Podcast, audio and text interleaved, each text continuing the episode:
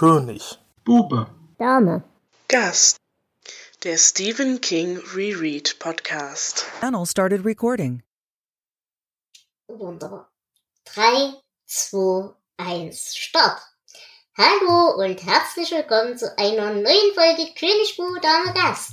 Mein Name ist Dela und bei mir sind wie immer der wundervolle Flo. Hallo Flo.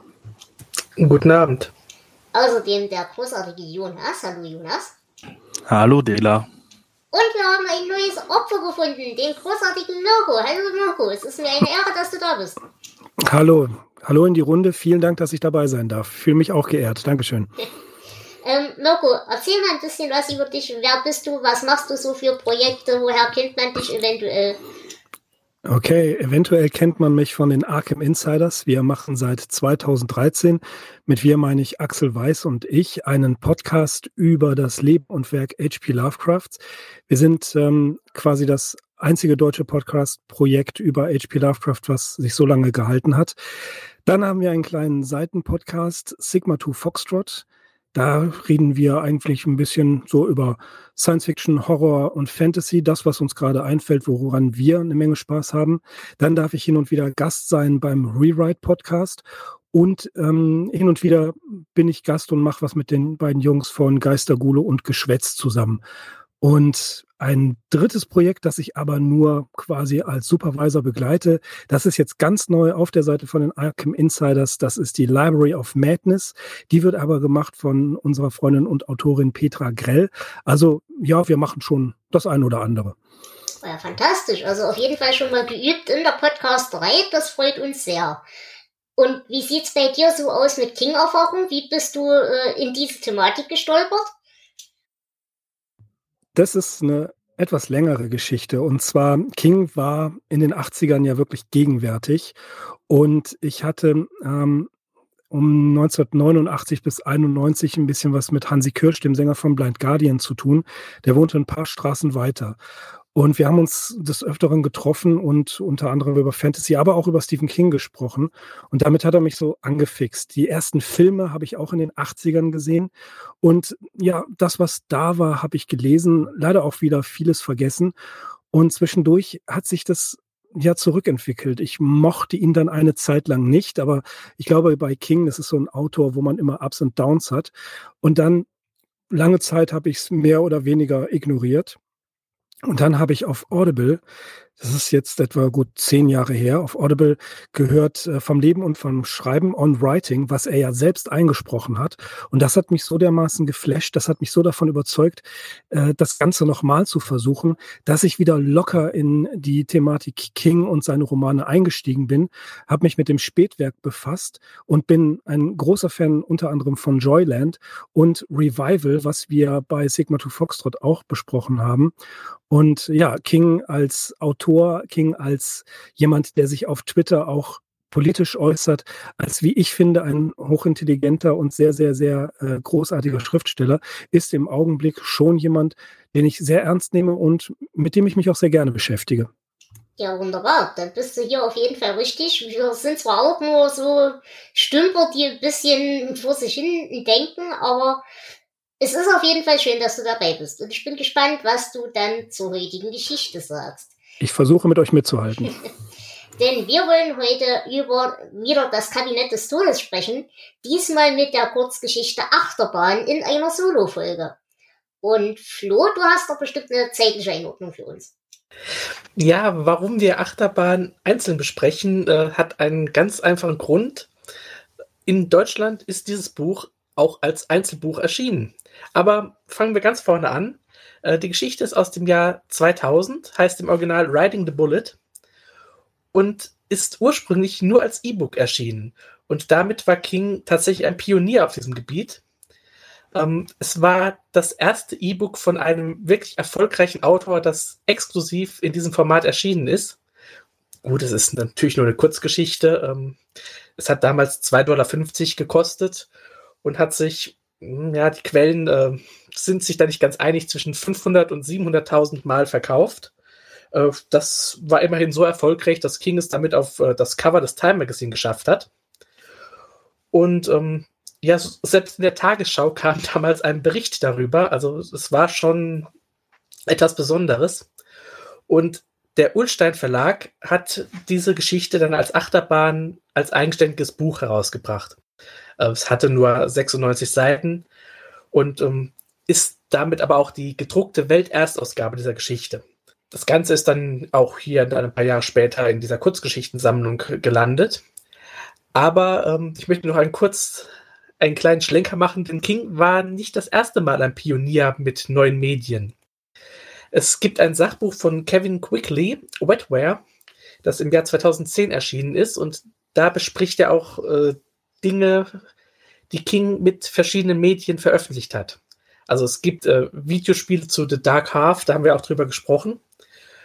Ähm, er hat Teile seines Romans The Cannibals, also das, was später ähm, Under the Dome werden sollte, im Online veröffentlicht. Er hat einen Internetroman namens The Plant veröffentlicht. Da werden wir irgendwann, wenn ich weiß, wie, auch mal drüber reden müssen. ähm, als er The Mist rausgebracht hat, hat, war er einer der ersten, die wirklich eine interaktive Internetseite dazu hatten. Ähm, die Novelle Ur ist anfangs nur über den Kindle zu lesen gewesen. Also das war ganz exklusiv, später dann auch in einer Novellensammlung. Und zu der Geschichte N hat er ein äh, sogenanntes Motion Comic, also einen sich bewegenden Comic rausgebracht. Ja, und natürlich hier Riding the Bullet. Und da steigen wir jetzt mal ein, ob die Geschichte auch so bahnbrechend ist oder doch eher ganz klassisch. Und Jonas erzählt uns jetzt mal, worum es da geht. Der 21-jährige Student Alan Parker macht sich auf den Weg zu seiner Mutter ins Krankenhaus, nachdem diese einen Schlaganfall hatte. Da sein Auto defekt ist, hat er vor, die 120 Meilen zu trampen. Den größten Teil der Strecke legt er mit einem älteren Mann zurück, der ihm dann auch anbietet, ihn ganz bis zum Krankenhaus hinzufahren und dafür seinen Bruder, äh, dem er eigentlich was versprochen hatte, äh, liegen zu lassen. Allerdings vertraut Ellen nicht ganz den Fahrkünsten und außerdem riecht das ganze Auto nach Pisse. Er steigt dann also aus und ist jetzt in Gates Falls. Er will sich einen Augenblick auf einer Friedhofsmauer ausruhen und entdeckt dabei auf einem Grab, äh, oder einen Grabstein mit der Inschrift George Staub, äh, 19. Januar 1977 bis 12. Oktober 1998. Und zusätzlich den Spruch aus und vorbei. Und irgendwie wird ihm klar, dass in diesem Moment wohl seine Mutter gestorben ist und er erschrickt und stolpert und als er wieder hinsieht, steht auf dem Grabstein stattdessen gut begonnen, zu früh zerronnen. Und wenig später gelingt es ihm, einen Mustang anzuhalten, der ihn mitnimmt. Allerdings stellt sich der Fahrer als äh, dieser George Staub heraus, an dessen Grab er eben noch war. Und sie unterhalten sich einige Zeit und Staub stellt Ellen dann schließlich vor die Wahl, falls er nicht beide mit ins Jenseits nehmen soll, muss Ellen entscheiden, ob er, ob er oder seine Mutter weiterleben. Und er entscheidet sich äh, für sich, bekommt dann noch einen Button angesteckt.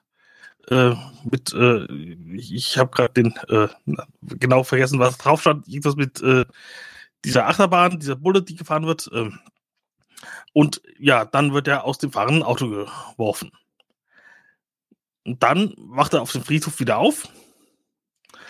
Scheinbar ist er gestürzt und hat sich den Kopf angeschlagen. Allerdings hat er immer noch diesen Button. Er wird dann von dem Farmer den Rest des Wegs mitgenommen und irgendwann kommt er dann auch zu seiner Mutter. Äh, er gibt ein bisschen Chaos im Krankenhaus, bis er dahin kann. Und jedes Mal, wenn es bisschen hakt, denkt er, oh nein, jetzt ist sie gestorben, jetzt ist sie gestorben. Aber nein, sie lebt, sie überlebt auch und sie lebt auch noch einige Jahre äh, auch über Adams College-Abschluss hinaus. Und Ellen hat aber während der ganzen Zeit das Gefühl, als schwebe ein Damoklesschwert über ihr, für das er verantwortlich ist. Und kurz nachdem seine Mutter dann gestorben ist, findet Ellen schließlich den Button wieder, den ihm einst George Staub gegeben hat. Wunderbar, danke für die Zusammenfassung. Ja, wie war denn so euer erstes Gefühl zu dieser Geschichte? Also ich muss zuerst mal ganz deutlich sagen, ich glaube, außer dieser medienhistorischen Geschichte gibt es keinen Grund, diese Geschichte separat zu betrachten. Ich finde sie weder außergewöhnlich gut noch außergewöhnlich schlimm, noch hat sie für mich sonderlich großen Erinnerungswert. Wie ging es euch damit? Ja, ich finde sie ziemlich klassisch. Also, das ist jetzt auch keine Wertung, sondern es ist eine, ja, ist es eine Geistergeschichte? Ich bin mir nicht so ganz sicher. Aber ähm, es hat mir auf jeden Fall Spaß gemacht, es zu lesen und äh, wenn ich die so mit den anderen Geschichten im Kabinett des Todes vergleiche, würde ich sie definitiv zu den besseren zählen. Und ja, ich habe mich nur noch an die Anhaltergeschichte erinnert, nicht mehr das drumherum. Also ich habe die damals äh, tatsächlich auch in diesem kleinen Büchlein gelesen, als sie einzeln rauskamen ursprünglich. Und dann später nochmal im Kabinett des Todes. Ähm, sie ist nicht so sehr in Erinnerung geblieben, muss ich sagen. Mhm. Mirko, wie ging es dir damit? Schwierige Sache. Also zunächst einmal, die Geschichte wird ja sehr viel in den in der Sekundär, in den Sekundärtexten und in den Rezensionen als nicht besonders äh, gelungen angesehen. Ich sehe sie allerdings in der Tradition von Hawthorne, Ambrose Bierce und Edgar Allan Poe. Wenn wir zum Beispiel an die Occurrence at the Old Creek Bridge denken, die ist für hm, einen deutschen Leser nicht wirklich nachvollziehbar. Das hat glaube ich, etwas ähm, auch mit der Tradition der amerikanischen Literatur zu tun. Und du sagtest gerade eben klassisch. Ja, das kann ich genau bestätigen. Es hat was Klassisches, was, was Amerikanisches. Es kommen sehr viele Motive aus dem Gesamtwerk Kings drin vor. Und was ich immer sehr schön finde, wenn ich King lese, sind die vielen selbstreferenziellen Bezüge. Und die haben wir ja hier auch, sehr stark sogar. Wenn ich darauf mal kurz eingehen darf, Alleine, dass er es schreibt, ähm, Riding the Bullet. Äh, ihr wisst ja, im Juni 2000, ne, im Juni 1999 hatte er den schweren Unfall. Und ein äh, Dodge hat ihn, glaube ich, auf seinem Spaziergang erwischt. Und der Fahrer des Wagens, ich habe den Namen jetzt nicht parat, ich habe es eigentlich aufgeschlagen äh, im und Writing steht er ja drin, aber sei es drum. Der Fahrer des Wagens, das ist nämlich ganz interessant, der war abgelenkt durch einen Hund, der Bullet hieß ich bin mir nicht sicher, aber Stephen King ist so ein versierter Autor, dass der solche ja, Zitate, versteckten Zitate immer ganz gerne verwendet. Also mhm. Bullet war tatsächlich der Hund, mit dem sich der Fahrer während der Fahrt beschäftigt war, der ihn abgelenkt hat und der dann Stephen King überfahren hat. Des Weiteren eben solche Sachen wie, dass hier Anspielungen auf, äh, auf die Autos, ähm, dem Buick und Christine, natürlich auch gemacht werden. Das finde ich auch immer sehr, sehr spannend. 1973 stirbt Stephen Kings Mutter, da war er 26 Jahre alt, also fast im gleichen Alter wie Alan Parker. Ähm, allerdings war äh, Ruth Pitts, Pillsbury King etwas älter als äh, hier Alan Parkers ähm, Mutter, aber das Gefühl, was King hatte, oder was Alan Parker beschreibt, das kennt King aus seinem eigenen Leben. Ähm, auch gerade als Philosophiestudent, der total abgebrannt ist. Was anderes war es bei King ja auch nicht. Also auch hier ein bisschen Milieustudie, was King ja im Spätwerk, wenn wir das Spätwerk mal ab 2000 ungefähr ansetzen wollen, was er ja hervorragend betreibt, viel besser als vorher. Ich finde, diese Story bleibt erstmal aufgrund ihrer Merkwürdigkeit im Gedächtnis. Was hat der erste Gentleman zu suchen? Ähm, was ist das für eine, eine Type? Warum taucht die auf? Also ich glaube, es steckt in dieser, in dieser Story mehr drin, als man auf dem ersten Lesen sehen kann und auf dem ersten Lesen mitnimmt. Hm, ich würde dir gern zustimmen, ich bin mir nur noch nicht sicher, ob ich es tue. Jonas, wie geht's dir damit? Um, ähm, ich fand so ein bisschen seltsam, so im Nachhinein betrachtet. Äh, weil man denkt sich halt, okay, äh, er hat da diesen Button bekommen, musste wählen, äh, ob er stirbt oder seine Mutter stirbt. Und ja, aber es ist halt nicht direkt. Und ich frage mich dann, ging es wirklich darum, äh, zu wählen, wer stirbt, oder ging es darum zu wählen, wer von diesem Kerl äh, chauffiert wird? äh, weil er hat gesagt, äh, er bringt sie äh, dann dorthin. Äh, ja, und dann halt das Ende, äh, das, äh, ja, ich, ich bin gerade ein bisschen raus, Moment. Alles gut.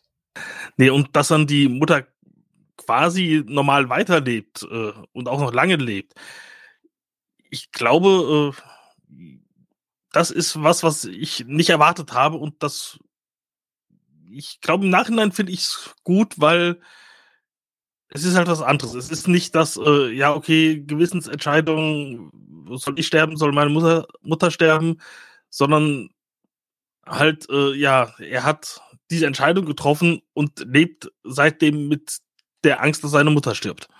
Mhm. Das fand ich einen ganz netten Kniff. Hm, er beschreibt das ja auch im Vorwort zu dieser Geschichte selbst und ich äh, zitiere hier mal. Und wie auch eine ältere Geschichte von mir, die Frau im Zimmer in Nachtschicht, ist sie ein Versuch, darüber zu sprechen, was der nahende Tod meiner Mutter in mir auslöste. Im Leben der meisten Menschen kommt einmal die Zeit, da man sich dem Tod geliebter Menschen stellen muss und damit auch der eigenen Sterblichkeit. Und ich glaube, ähm, diese Wahl zwischen Mutter und ihm, äh, das ist diese Auseinandersetzung. Der Tod der Mutter und der eigene Tod wird hier für einen kurzen Moment ja, nenne ich gleichgesetzt, aber ähm, doch ja, gegen, ja, ja, gegenübergestellt zumindest. Und ähm, ich glaube, das ist eher symbolisch zu sehen, als dass es ähm, tatsächlich, ja, tatsächlich den Tod als, äh, ja, als dass äh, er es wählen müsste, wer umgebracht wird. So. Mm, ich gebe insofern Mirko recht, dass das für mich doch eine tiefere Ebene hat als diese klassische Geistergeschichte. Ähm, alleine aufgrund der Tatsache, dass eben wir hier nicht von einem physikalischen Tod sprechen, sondern für mich ist das tatsächlich eine, eine emotionale Metamorphose. Im Sinne von dieses, dieses klassische Thema von Schuldgefühlen von, und Verantwortungsgefühlen von Eltern gegenüber Kindern, aber auch andersrum. Weil ich glaube, was wir hier alle in der Diskussion bis jetzt ein bisschen unterschätzt haben, ist dieser Pin mit dieser Achterbahn. Weil hier ja eine ganz wichtige Szene aus seiner Kindheit mitschwingt, wie er eben diese Achterbahn fahren wollte und seine Mutter ganz fürchterlich sauer war, weil sie einerseits gar nicht das Geld hatte, andererseits gar nicht die Zeit hatte, stundenlang mit ihm dort anstand und am Ende ist es nichts geworden, weil er eben irgendein Problem hatte. Für mich spricht hier die ganze Zeit so dieses, dieses Schuldgefühlproblem mit, was allgemein ja bei Kindern ja genauso vorhanden ist wie, bei Eltern, die eben nicht so für ihre Kinder sorgen können, wie sie es gerne wollten. Was ja auch eine Sache in Stephen Kings Leben war. Seine Mutter musste ja sehr häufig arbeiten und hat ihn und seinen Bruder alleine gelassen. Und es gab diese äh, verschiedenen Kindermädchen, die auch nicht immer nett mit ihm umgegangen sind.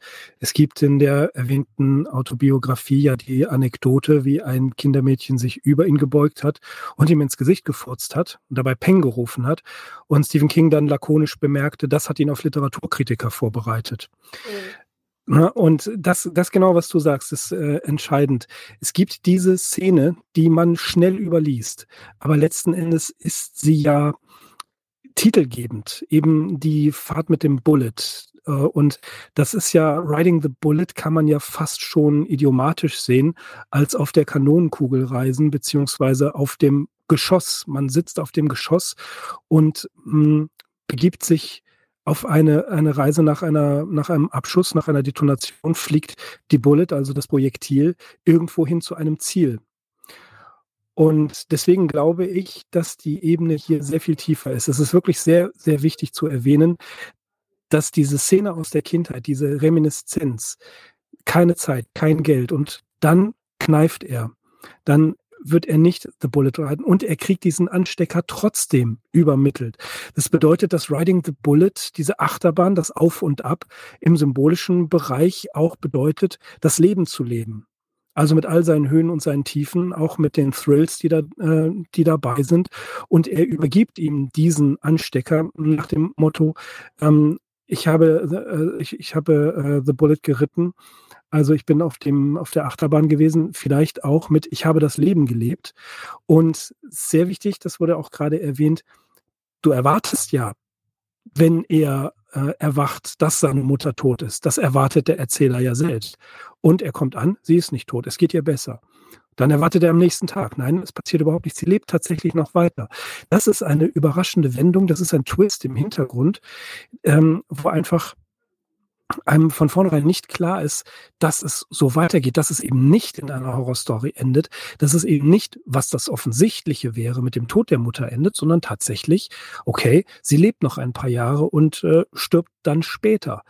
Nicht wie angekündigt. Und das ist das Entscheidende. Es ist also quasi fast schon wie Occurrence at the Oil Creek Bridge ähm, von, von äh, Ambrose Bierce, dass hier nochmal das Leben weitergeht und man das Unabwendliche, das Unvermeidbare hinauszögert, aber ständig mit dieser Gewissheit des Memento Mori durch die Gegend läuft und sein Leben dann versucht, und das beschreibt er ja auch, bewusster und anders zu leben.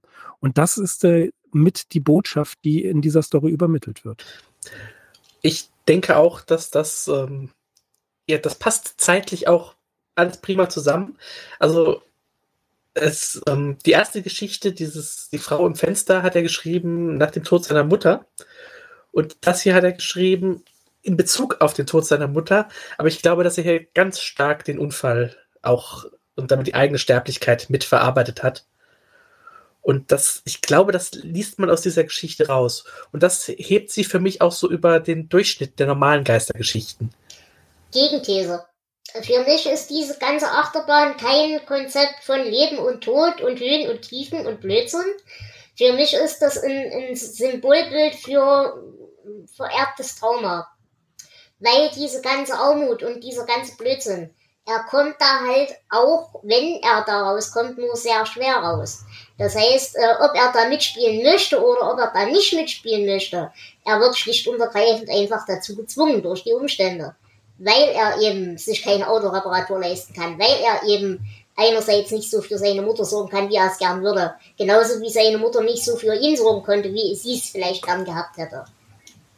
Und damit verbunden eben auch wieder die ganzen Schuldgefühle. Und was für mich hier noch ganz extrem mit dazu kommt, ist dieser Moment, dass du als Kind in irgendeiner Form, gerade wenn du unter solchen Umständen aufwächst, äh, in der einen oder anderen Form irgendwann entscheiden musst, will ich jetzt versuchen, aus diesem Generationentrauma auszubrechen. Das ist dann halt, indem ich entscheide, okay, mein Leben, meine Existenz, meine Zukunft ist jetzt wichtiger, als mich den ganzen Tag mit der altlasten Scheiße von anderen Leuten zu beschäftigen. Auch wenn ich diese Leute lieb habe. Äh, oder, oder ist mein Verantwortungsgefühl, auch dieses, dieses erzwungene Verantwortungsgefühl, halt einfach stärker. Und da kommt dann natürlich noch mit dieses Problem dazu, wenn du dich dafür entscheidest, jetzt doch dein eigenes Leben zu priorisieren und deine eigene Zukunft, dass du halt aus dieser Schuldgefühlspirale nie rauskommen wirst. Genauso wie es ihnen in der Geschichte geht. Hm. Das klingt schon ein bisschen plausibel. Also ich hätte es jetzt von mir aus nicht äh, gesehen, aber doch, das kann ich nachvollziehen. Weil der Trick funktioniert ja nur, wenn die Mutter lebt und es immer eine unausgesprochene Drohung ist. Versteht ihr, was ich meine? Auf ja. jeden Fall, natürlich. Das, darauf wird er durch die, die Darstellung der, der Sterblichkeit der Mutter auch auf seine eigene Sterblichkeit zurückgeworfen. Was auch interessant ist, ist die Wahl, die er zu treffen hat. Er geht davon aus, dass wenn er, er, er ja fast intuitiv sagt er die Mutter. Ne? Und ist die ganze Zeit dabei, drüber nachzudenken, wie konnte er das machen, was hat das für Konsequenzen. Also tatsächlich geht es hier auch um die Konsequenzen des eigenen Handels und des eigenen Entscheidens, wie du es gerade gesagt hast. Ja, diese Wahl ist dieses, dieses Lossagen genau, das, das von ist dieser, das, wo das dem, dem Trauma der Vergangenheit, ja. Doch, ich, ja, ich sehe, was du meinst, ja. Kann ich sogar akzeptieren, ausnahmsweise mal. Wollen wir mal über eine ganz andere Thematik reden. Und das ist tatsächlich hier die Darreichungsform als E-Book. Ähm, weil ich finde das enorm lustig, dass das, was hast du gesagt, 2000? Äh, 2000, genau. Dass das 2000 echt noch so ein Ding war. Weil, ja, natürlich, das war so. Und ich muss auch dazu sagen, ich bin auch ein echt später Adopter für diese ganze Sache gewesen. Ich glaube, ich habe vor keine Ahnung, acht, sieben Jahren oder so angefangen mit E-Books, weil ich mich der Sache halt auch ewig verweigert habe. Aber jetzt so im Rückblick fühlt sich das an wie, waren wir bescheuert? Warum war das ein Ding? Warum gab's das nicht schon immer? Geht euch das auch so? Ich habe die ganze E-Book-Sache tatsächlich vom professionellen Standpunkt her gesehen. Zu dieser Zeit war ich zwar noch Student, aber auch noch Buchhändler. Damit habe ich mein Geld verdient. Und das hat man damals vollkommen unterschätzt. Die gesamte Branche in Deutschland hat alles, was mit Online und Internet zu tun hat, völlig falsch eingeschätzt. Das hat äh, zu tiefen Verwerfungen und letzten Endes auch zu einer ja fast schon Auflösungserscheinung des Buchhandels. So dramatisch war es nicht, aber die haben das ignoriert. Und diese E-Book-Geschichte fand ich ganz interessant, weil damals die ersten Kindles, die in die, die nach Deutschland importiert worden waren, hatten eine SIM-Karte, die in die USA quasi telefoniert hat und den Datensatz auf Amazon-Kosten auf den Kindle geladen hat. Und das war damals eine ganz andere Nummer als jetzt. E-Books, ähm, ich bin relativ früh durch, drauf gekommen durch ähm, die Podcasts äh, HP Podcraft und SFF Audio, die sich sehr früh Anfang, ähm, sagen wir mal, um 2008 schon damit beschäftigt haben. Und äh, daraufhin habe ich mir auch meinen Kindle besorgt. Ich kam relativ gut zurecht damit. Und äh, das war wie die Nestbeschmutzung, wenn ein richtiger Buchhändler sich einen E-Book-Reader kauft. Heute ist das gang und gäbe. Heute ist das eine völlig normale Sache. Und weil ich einfach so gut wie keinen Platz habe, sind die meisten Bücher, die ich lese, eben tatsächlich ein E-Book. Mhm. Jonas, wie, wie geht's dir denn damit? Ja, ich äh, lese meistens auch E-Books, wenn es kein Hörbuch gibt. Mhm. äh, einfach, ja, aus Platzgründen vor allem und oft, äh, ja, nicht, nicht oft, aber teilweise sind die dann halt auch einen Ticken billiger. Und ja, man hat sie im Prinzip immer dabei. Im Zweifelsfall äh, macht man auf dem Handy die App auf und kann dann da irgendwas lesen. Es ist einfach so viel praktischer als äh, ja, wenn man dann sein Buch doch wieder verlegt, was mir auch immer wieder passiert. Ich habe äh, jetzt erst äh, gemerkt, dass ich äh, Sturm des Jahrhunderts zweimal habe, weil ich äh, scheinbar es gekauft hatte, verlegt und dann nochmal gekauft. Ich habe es jetzt mittlerweile äh, das dritte Mal. Also ich habe hier drei Versionen rumliegen. Ich verstehe das Problem. Ja, und äh, mit, äh, auf dem E-Book-Reader hätte ich einfach äh, ja, Text äh, eingeben, suchen, ah, da ist es das ist halt tatsächlich der Witz, wo es mir auch das erste Mal wieder richtig aufgefallen ist. Als wir Sturm des Jahrhunderts besprochen haben, hatte ich das erste Mal seit ewigen Zeiten wieder mal ein Papierbuch in der Hand und ich habe es gehasst. Aber sowas von abgrundtief gehasst. Und wenn ich überlege, wo, also ich bin jetzt äh, 2020 hier eingezogen wieder in diese Wohnung und als Jugendlicher habe ich in dieser Wohnung schon mal gewohnt und hatte damals hier meine riesengroße Stephen King Sammlung in Papier. Und diese Stephen King-Sammlung alleine war ein Raum in dieser Wohnung. Ja, ich verstehe euch alle. Ich habe auch natürlich mein Kindle und ich lese ab und zu mal was im E-Book, aber ähm, ich bin tatsächlich jemand, der ach, das Papier sehr, sehr, sehr gern hat. Ähm, natürlich habe ich dafür Stapel im Keller, die eigentlich ordentlich in Regale gehören, aber einfach vom Platz her geht das nicht. Aber ich mag äh, das klassische Papierbuch doch sehr. Ja, wo ich Papier echt überlegen finde, ist, wenn man mal eben was nachschlagen will. Und dann dieses Durchblättern und äh, so, das fällt mir in Papier leichter als, äh, als äh, ja, auf dem Bildschirm. Und das ist halt bei mir komplett das Gegenteil. Weil ich mir ja wirklich tatsächlich zu jedem Buch irgendwelche Notizen mache oder sowas. Und das finde ich so viel angenehmer. Wenn ich mir jetzt irgendwelche Zitate rausschreiben will oder sowas, dann mache ich mir das halt separat auf einem, auf einem Telegram-Nachrichtgedöns oder irgendeinem Notizzettel oder so und muss den Mist nicht mehr abschreiben. Ich brauche es nur noch rauskopieren. Das ist so wundervoll. Ja, klar, wenn man sich Notizen macht, schon, aber wenn man sich gerade daran erinnert, ach, da war doch vor zwei Seiten das und das und dann gerade mal umblättert und den Finger noch mhm. da hat, wo man gerade war, das finde ich halt, das fehlt. Äh, Zitat und sowas, ne, die fotografiere ich dann einfach ab. Aber nein, ich verstehe das schon. Und ähm, gerade bei dir, Dela, ähm, verstehe ich auch, warum du keine schweren Bücher mit dir rumschleppen mhm. willst. Ähm, ja, aber gut, bei mir sehe ich das jetzt so, ich sitze den ganzen Tag vorm Bildschirm Und wenn ich dann abends ein bisschen lesen will, dann habe ich nicht Lust, schon wieder vorm Bildschirm zu sehen, äh, zu sitzen. Klar. Und ähm, dann ist das auch irgendwie besser. Gut. Ähm, zurück zur eigentlichen Geschichte. Ich muss dazu sagen, ich, ich, ich würde wirklich gerne viel mehr darin sehen, als ich darin sehen kann.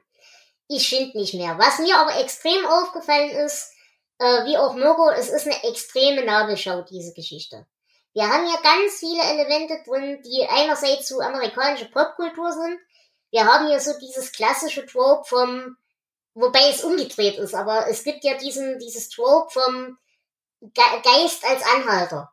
Meistens ist das ja irgendein junges Mädchen, das irgendwie überfahren wurde oder so. Das ist ja ein ganz großes Ding in der amerikanischen Popkultur. Ich glaube, das gibt's in Deutschland so als Urban Myth gar nicht, oder ist euch das bekannt?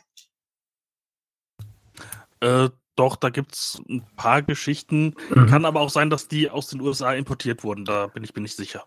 Es gab dieses, äh, genau diese Geschichte mal im. Herrje, das war das. Das war von Bastei eine kurzlebige Pulp-Serie. Da haben sie auch versucht, ähm, amerikanische Pulps nachzumachen. Das waren aber tatsächlich deutsche Autoren. Ich habe tatsächlich vergessen, wie es heißt. Ich glaube, Schattenreich. Irgendwie so. Ach ja, ja. Kannst du dich erinnern? Ja. Mm, ja. Das waren, glaube ich, war 26, Ausgaben oder so. Mit, mit so verschiedenen Kurzgeschichten drin. Genau, richtig. Genau, ja. Teilweise, teilweise richtig gruselig. Und ich kann mich tatsächlich an eine Anhaltergeschichte erinnern, die, ähm, ja, ich, ich kann den Namen nicht mehr, ich weiß es nicht mehr, ich weiß nur noch die Darstellung des Geistes, es war tatsächlich ein Geist, in der Anhaltergeschichte, die war sehr, sehr eindringlich und hat für sehr viel Gänsehaut gesorgt. Und das sage ich nicht leichtfertig. Ich denke aber auch, ähm, Deutschland ist erheblich dichter besiedelt. Ich glaube, hier gibt es so diese großen Anhaltergeschichten gar nicht. Also das ist wirklich was sehr klassisch Amerikanisches. Und ähm, King hat es ja auch schon gehabt in ähm, Klapperzähne. Ja. Ist das so? Ja, genau. genau. Da hatten wir auch den, genau. den, bösen Anhalter und äh, in einer der späteren Geschichten, äh, Stumm, wird es auch nochmal darum gehen. Und äh, ja, ich finde es schön, dass er hier dieses Motiv mal umgedreht hat. Also das ist schon ganz lustig. Ich finde es hm. aber tatsächlich ganz lustig, weil die, äh, was vom, vom Feeling her für mich am nächsten kam, diese Geschichte, war Nona. Könnt ihr euch an Nona noch erinnern? Ja, du hast recht, die hat auch so ein klassisches Feeling irgendwie. Und die kommt nämlich auch von der Lichtgebung und so weiter voll für mich hin. Weil das auch so eine leicht manische Nachtgeschichte ist, weil du auch nicht weißt, ob der, ob der Erzähler in dem Moment so richtig zuverlässig ist ob er sich das alles nur einbildet und da selber Leute umbringt. Und das, das hat vom Gefühl her, hat sich das für mich komplett deckungsgleich angefühlt mit Nona. Hm, nee, ja. das fand ich jetzt gar nicht. Also das, war ein anderes Gefühl beim, beim Lesen. Okay.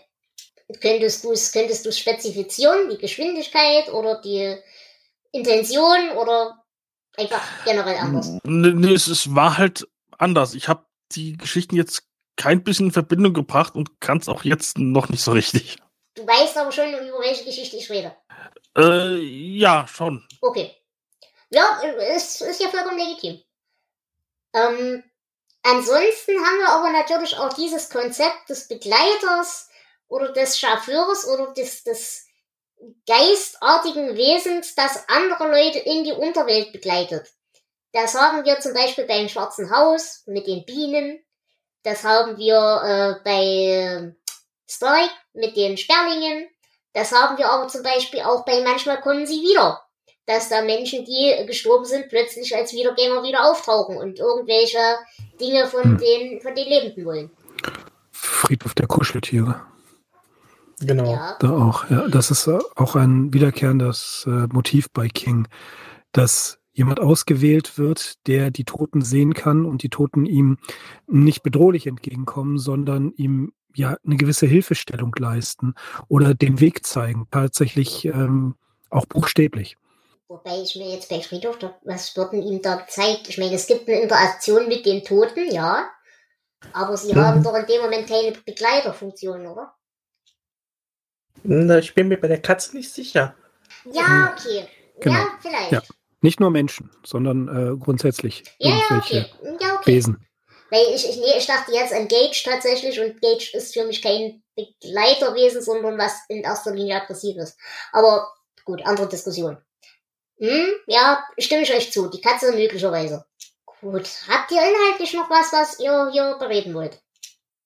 Wenn ich kurz äh, was dazu sagen darf, tatsächlich, je mehr wir darüber sprechen und je mehr ich darüber nachdenke, umso ähm, deutlicher wird mir, dass ja sehr viele Ebenen berührt werden, sehr viele Symboliken, die auch tatsächlich beim zweiten Lesen nicht greifbar sind. Sie sind vorhanden, aber man kann nicht wirklich was damit anfangen, was nicht bedeutet, dass es schlecht gemacht ist.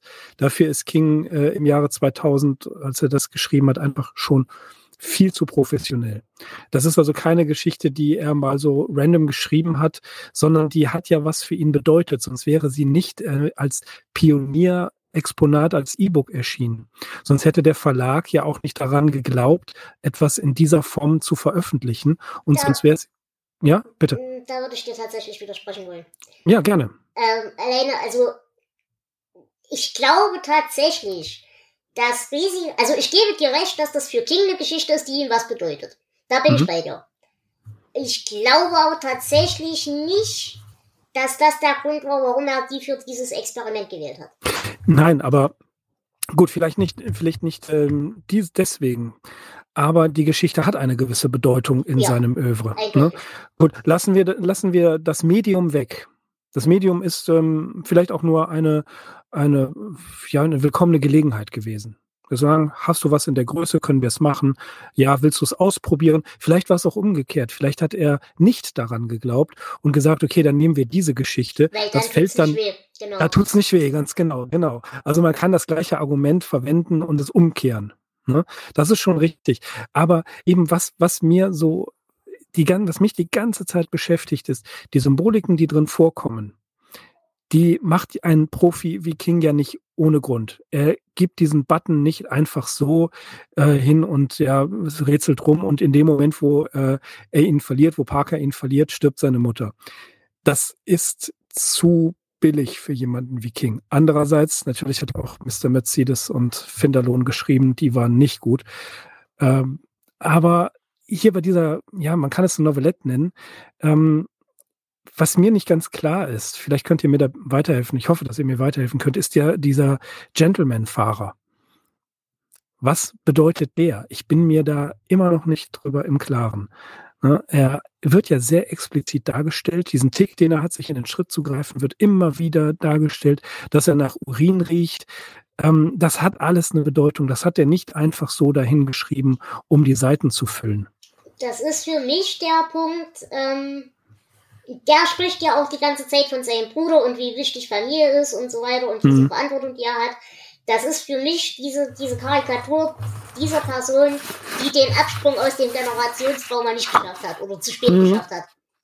Das, das ist für mich eigentlich der Punkt. Und dieser Gedanke ekelt ihn an. Der Gedanke ekelt ihn an. Und das wird quasi, das ist die Entsprechung für den Uringeruch, für mich. Mhm. Sehr guter Punkt. Sehr gut, sehr gut.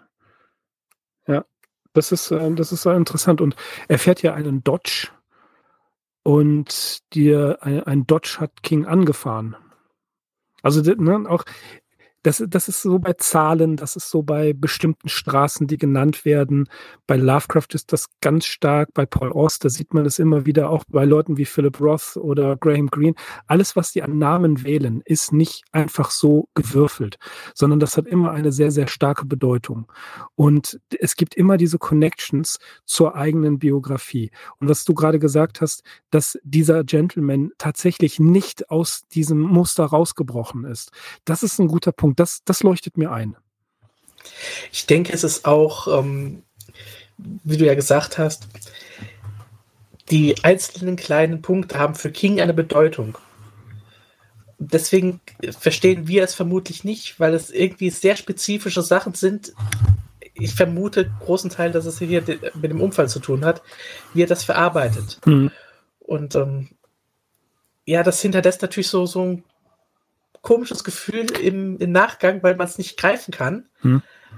Aber ich denke schon, dass es für ihn tatsächlich alles eine Bedeutung hat. Also Heiner Müller hat im Zusammenhang mit dem Schreiben seiner Stücke immer solche Zitate verfremdet, Das natürlich kommt weit von Brecht her, aber die, diese Verfremdung, das hat er genannt, das sind wie Zeitzünder. Du gehst mit diesem Zitat oder mit diesem äh, älteren Gentleman, mit diesem Motiv, gehst du dann einfach rum und weißt, du hast diese Geschichte, dann hast du noch einen Podcast, denkst die ganze Zeit drüber nach und möglicherweise zündet dann der Sprengsatz später. Ja, an einem Moment, wo du es gar nicht erwartet hast. Und das finde ich literarisch ganz interessant, wenn man das machen kann. Ja, also wenn man etwas, etwas einpflanzt ins, ins Nachdenken hinein, wo du einfach keine, keine Ahnung von hast oder du, du es dir nicht erklären kannst und es bleibt in deinem Gedächtnis für eine Zeit lang und irgendwann kommt das Aha-Erlebnis oder es kommt nicht. Das kann natürlich auch sein. Deswegen bin ich sehr dankbar dafür, ähm, Dela, für diesen Hinweis, denn tatsächlich, ja, das, das ergibt völlig Sinn. Das ist eine gute Interpretation in diese Richtung. Da bin ich gar nicht ähm, drauf gekommen. Auch das Durchbrechen eines Musters oder eben auch nicht. Man durchbricht Muster ja sehr oft in Extremsituationen. Und mhm. der Tod, das ist eine Extremsituation, das ist die Ausnahmesituation. Das gilt auch für Angehörige. Also wenn jemand stirbt und die Angehörigen sich dann mit dem Tod befassen müssen, ist das äh, tatsächlich für die eine Situation, in der die das, in deren gesamtes, deren gesamtes System also das gesamte Bezugssystem eine Lücke bekommen hat und ja, müssen das neu es ordnen. Halt eine es gibt halt keine. Ganz einfach. Genau, richtig. Ja, ja. Und das erlebe ich jeden Tag im Beruf. Jonas, hast du noch Ergänzungen? Ich habe nichts mehr zu sagen. Okay. Dann äh, möchte ich kurz auf die Verfilmung eingehen. Denn ich finde, hier gibt es ein paar interessante Punkte. Also äh, es gibt einen Film aus dem Jahr 2004 von Mick Garris und Mick Garris ist ja ein Regisseur, der ähm, viel King verfilmt hat. Nicht immer die besten Sachen. Also er hat äh, Desperation verfilmt, Quicksilver Highway, The Shining von 1997, The Stand, die 94er Miniserie, Sleepwalkers, da werden wir auch noch eine extra Folge drüber machen demnächst mal. Das wird super. Und Back of Bones auch. Und äh, als nächstes soll er vermutlich äh, den Buick verfilmen.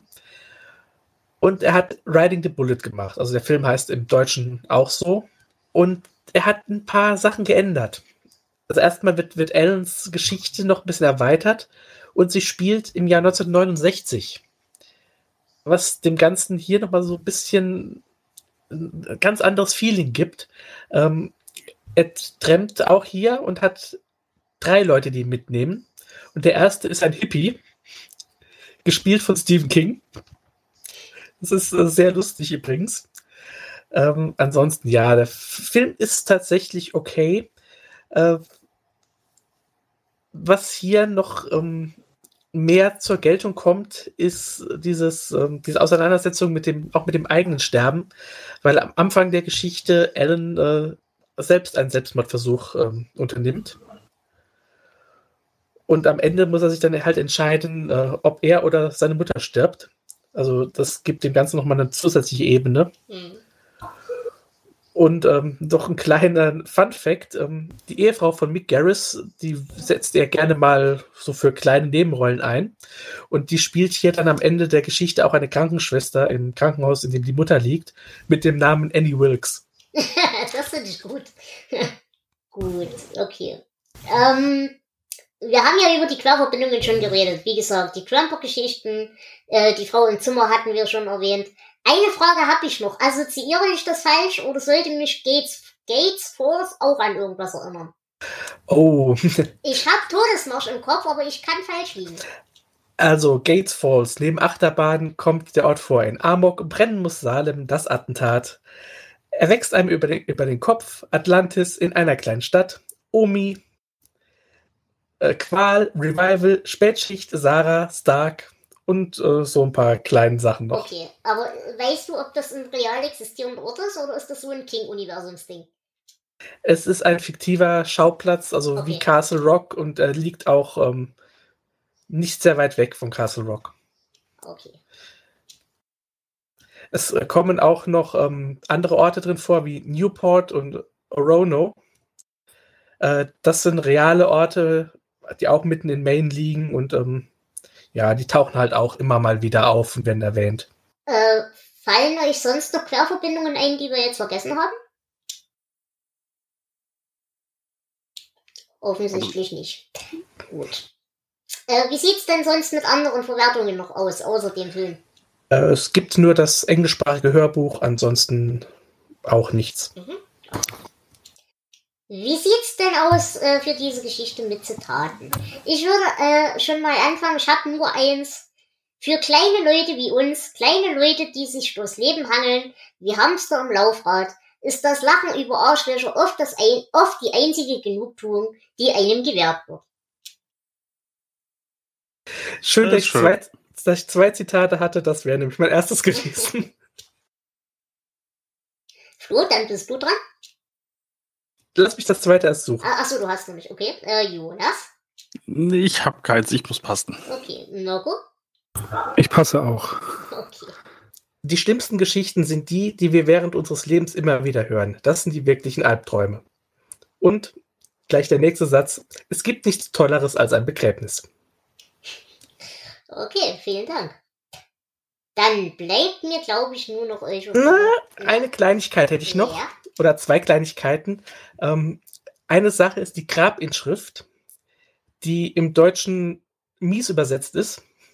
Also im Original heißt es Fun is fun and done is done. Also Spaß ist Spaß und vorbei ist vorbei. Das ist das, was er äh, fälschlicherweise liest und ähm, das wird übersetzt mit aus und vorbei. Mhm. Da Und- macht die englische tatsächlich auch inhaltlich viel mehr Sinn, aber hm. Genau. Und das andere äh, wäre nämlich well begun, too soon gone. Also gut begonnen, zu früh verronnen, so ungefähr. Das kann man tatsächlich mit Fun is Fun verwechseln. Und äh, das Deutsche ja, ergibt da nicht so wirklich Sinn. Und ähm, mir ist im King-Wiki noch ein Fehler aufgefallen. Da werde ich mich vielleicht, wenn ich Zeit habe, auch mal drum kümmern. Äh, da steht in der Inhaltsangabe, in der ausführlichen, nämlich, dass äh, Alans Mutter einen kleinen Herzinfarkt hatte. In der Kurzzusammenfassung ist es korrekt ein Schlaganfall. Mhm.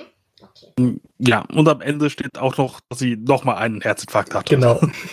Dann bitte ich euch jetzt um eure Bewertungen. Wie gesagt, wir bewerten von 0 das Schlechteste zu 19 das Beste. Und ich würde unserem Gast die Ehre erweisen, die erste Bewertung abzugeben. Lieber Mirko, du hast das Wort. Okay, bei mir ist das eine glatte 15. Okay, das ist eine stabile Ansage. Flo? Ja, dem kann ich mich eigentlich nur anschließen. Äh, wie gesagt, ich finde das hier echt eine ganz klassische Horrorgeschichte.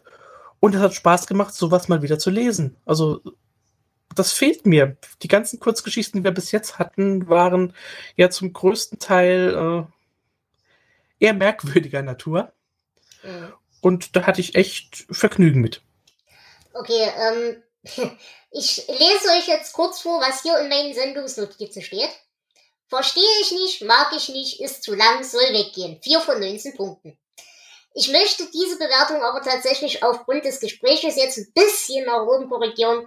Ich gebe immerhin 6 von 19 Punkten, weil es tatsächlich doch ein paar Ebenen hat, mit denen ich mich vielleicht anfreunden kann, aber ich mag die Geschichte einfach nicht. Sie nervt mich. Sie ist viel zu viel wiedergekäutes, was wir schon tausendmal vor allem im King-Universum schon hatten.